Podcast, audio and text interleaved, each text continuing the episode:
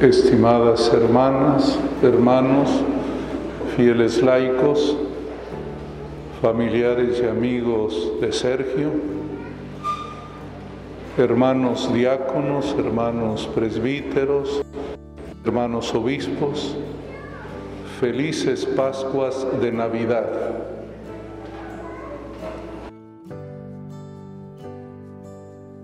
Esta expresión nos permite comprender que el tiempo de Navidad se proyecta a la Pascua, la fiesta fundante de la Iglesia. Cristo ha muerto, Cristo ha resucitado. Ahí está el núcleo de nuestra fe. Y la Navidad viene a fortalecer el sentido de la muerte y resurrección del Señor, porque Cristo muere y resucita, porque tiene un cuerpo, porque se encarnó, porque vivió y vive con nosotros. Por eso San Juan dirá, que el peor enemigo de Cristo es aquel que niega que vino en la carne. Porque si negamos el misterio de su encarnación, se acaba todo el cristianismo, el fundamento de nuestra fe. Estamos aquí gracias al misterio pascual, porque Cristo ha muerto y ha resucitado toda la iglesia, sus ministerios, todos dimanan del misterio pascual. Tanto los ministerios laicales como los ministerios ordenados, todos reciben luz y sentido desde el misterio pascual y por lo tanto también del misterio de la encarnación. En este tiempo de Navidad vamos a llamar a Sergio al orden de los diáconos. Este ministerio que la Iglesia ha cuidado a lo largo de tantos siglos. Un ministerio apostólico en aquella intuición teológica y experiencial de los discípulos de Jesús que entienden que el cristianismo se expresa en la caridad, que si la predicación no está apoyada en el servicio a los que más lo necesitan, se convierte en una palabra vacía. El amor, el servicio al hermano, viene a darle contenido a la predicación. Porque ¿qué predicamos? Que Cristo ha amado a la humanidad, que Cristo ha muerto y resucitado por nosotros. Y eso se vive concretamente en la caridad y en el amor. Y el amor a todos se entiende mejor cuando vamos a donde es más difícil vivir la caridad.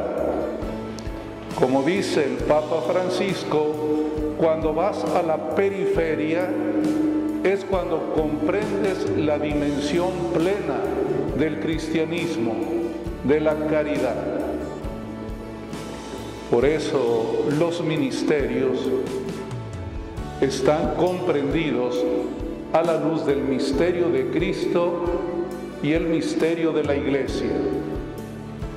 La iglesia que está llamada como Cristo a ser pobre, no solo a servir a los pobres, sino a ser pobre. Porque de quién es sacramento hoy Sergio? De Cristo pobre, de Cristo pobre no solamente para servir a los pobres, sino para ser pobre como es Jesús nuestro Señor. Y en Belén, el día de su nacimiento, aparece con toda claridad este misterio de la pobreza de Cristo, como dirá San Pablo en la carta a los filipenses, siendo Dios, se anonadó a sí mismo y aceptó la condición de ser el último de todos. Ese es el misterio de la iglesia y el misterio de Cristo nuestro Salvador. Hoy hemos escuchado el canto de la Virgen María. En este Magnificat tenemos una síntesis de la iglesia. La iglesia que está llamada a ser como María, humilde, está llamada a ser sencilla y pobre, como la Virgen María. Ella dirá, Dios ha mirado la humildad de su esclava ella misma se autonombra esclava, como lo dice el apóstol Pablo de Jesús, se hizo esclavo, el último de todos. Y eso quiere decir diácono, esclavo, sometido a la caridad. Su patrón es el pobre, él no es el dueño de sí mismo, como la Virgen María dice, he aquí la esclava del Señor, hágase en mí según tu palabra. Y así en el Magnificat, ella hace este canto a la humildad, a la pobreza, a la sencillez. Y el Señor te llama Sergio, a vivir este misterio de la iglesia, que no es otro que el misterio de Cristo, que se hizo pobre por nosotros para enriquecernos con su pobreza. Esa es María, esa es la iglesia. Así tiene que ser el ministerio ordenado la iglesia en su sabiduría ha querido que los que recibimos el orden sacerdotal como presbíteros y como obispos, todos primero seamos diáconos. Este ministerio que imprime carácter. El presbítero, el obispo sigue siendo diácono servidor. Normalmente, aunque aquí debido a la temperatura no me pongo la dalmática, pero debería traer abajo de la casulla la dalmática para no olvidar que la esencia fundante de todo ministerio es el servicio, el diaconado. Porque si olvidamos esto, entonces vamos pensando y actuando como quien tiene un honor, como quien tiene autoridad entre comillas, y mirar hacia abajo al pueblo de Dios.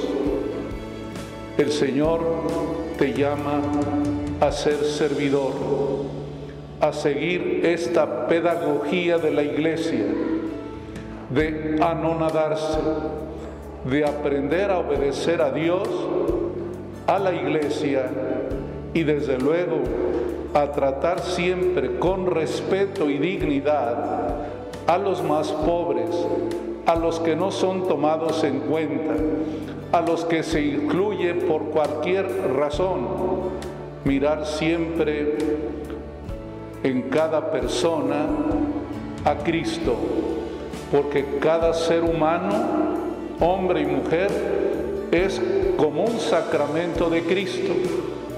Y también nosotros, los que hemos sido llamados al ministerio, participamos de esa sacramentalidad de Cristo, así como Él se encarnó y así fue sacramento del Padre. El que me ve a mí, ve al Padre, dice el Señor. Así es nuestra vocación, servir a la iglesia, servir a Cristo, servir a los hermanos, cualquiera que sea su condición, cualquiera que sea su situación, tener esta característica mental de la universalidad, como lo ha dicho el Papa Francisco, tutti fratelli, todos hermanos, aprender a mirar a todos como hermanos, que el Señor te ayude y que todo lo que la iglesia te pide como diácono lo puedas vivir. ¿Qué te pide la iglesia como diácono? Servir primero a los pobres. El párroco, quien esté contigo, debe darte la oportunidad de atender a los más pobres de la parroquia. La otra tarea que tienes es la de la liturgia de las horas, orar por el pueblo. A partir de hoy recibes esta encomienda. Yo no digo obligación, porque no se trata de una carga, sino de un gusto de rezar por el pueblo y de rezar en esta voz que se unifica a toda la iglesia.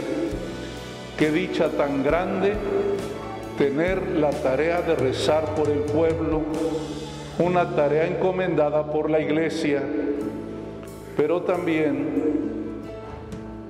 en la condición de diácono transitorio, acabas de hacer la promesa del celibato, llevar una vida conforme a tu vocación. El pueblo espera de todos nosotros un buen ejemplo, conducta intachable siempre tratando a los demás, a hombres y mujeres, en cualquier edad y en cualquier condición, con el respeto que merece cada ser humano. Que Dios te ayude y cuenta con nuestro afecto y con nuestra oración. Y agradezco desde luego a tu familia, especialmente a tu papá y a tu mamá que te acompañan. Tienes la dicha de tener tus papás. Ellos siguen siendo autoridad para ti. Siguen estando a tu lado y son los primeros corresponsables de tu crecimiento espiritual y humano. Quiero pedirles ese favor a tus papás que cuiden mucho de ti, que te acompañen con la oración, con el cariño, pero también con la corrección cuando sea necesaria. Que Dios te bendiga y gracias también a esta comunidad de San Rafael que siempre con su oración, con su cariño, con su participación, han apoyado siempre a sus sacerdotes yo sé que contamos con su afecto y con su oración. Sigan rezando mucho por nosotros para que podamos identificarnos a Cristo y cumplamos muy bien la misión que la Iglesia nos encomienda. Muchas gracias a todos y continuamos con esta bella celebración del diaconado.